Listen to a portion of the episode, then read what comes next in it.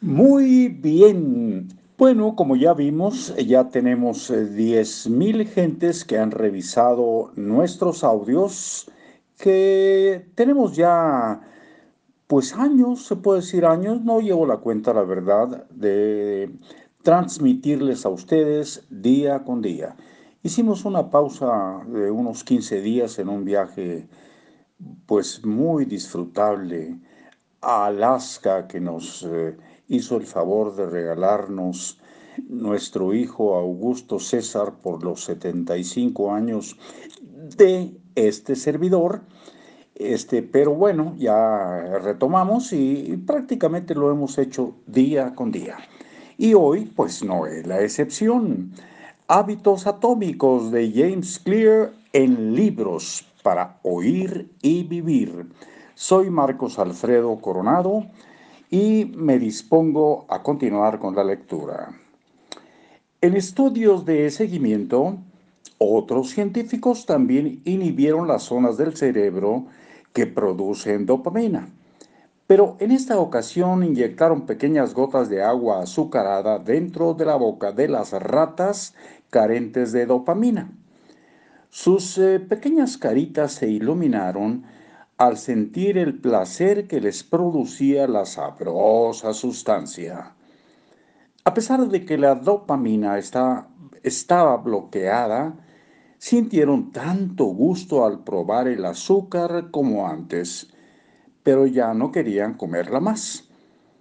La capacidad para sentir placer permanecía, pero sin la dopamina el deseo estaba muerto y sin deseo de obtener más, la acción se detenía. Vamos a leer una explicación que incluye aquí en la página 134. Eh, creo que puede ser eh, útil. Dice así, la dopamina no es el único químico que ejerce influencia en tus hábitos. Cada conducta involucra múltiples regiones cerebrales y neuroquímicos y cualquiera que afirme que los hábitos están regidos solamente por la dopamina, está pasando por alto porciones importantes del proceso. La dopamina solo es uno de los protagonistas importantes del proceso de formación de hábitos. Sin embargo, aislaré el circuito de la dopamina en este capítulo, porque nos brinda una ventana hacia la hacia las bases biológicas del deseo, el anhelo y la motivación que hay detrás de cada hábito. Muy bien, eh, continuamos donde nos habíamos quedado. Bueno, detenía.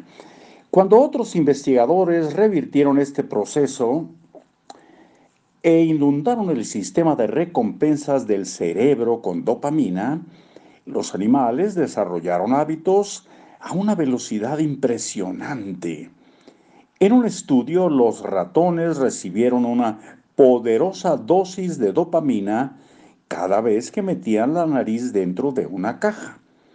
En pocos minutos, los ratones desarrollaron un anhelo tan fuerte que empezaron a meter la nariz dentro de la caja 800 veces por hora.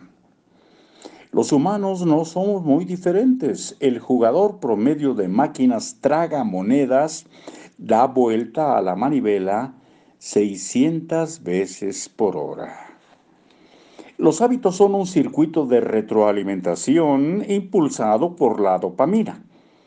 Todas las conductas que son muy proclives a convertirse en hábitos, consumir drogas, comer comida chatarra, jugar videojuegos, navegar en las redes sociales, están asociadas con niveles altos de dopamina. Lo mismo puede decirse de nuestras conductas habituales más básicas, como beber, comer, tener relaciones sexuales e interactuar socialmente.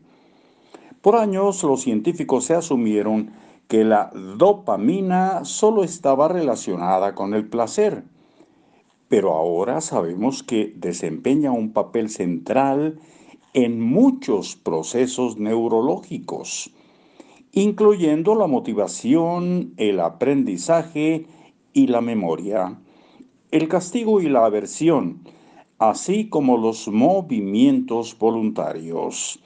En voluntarios hacemos un paréntesis y regresamos muy pronto.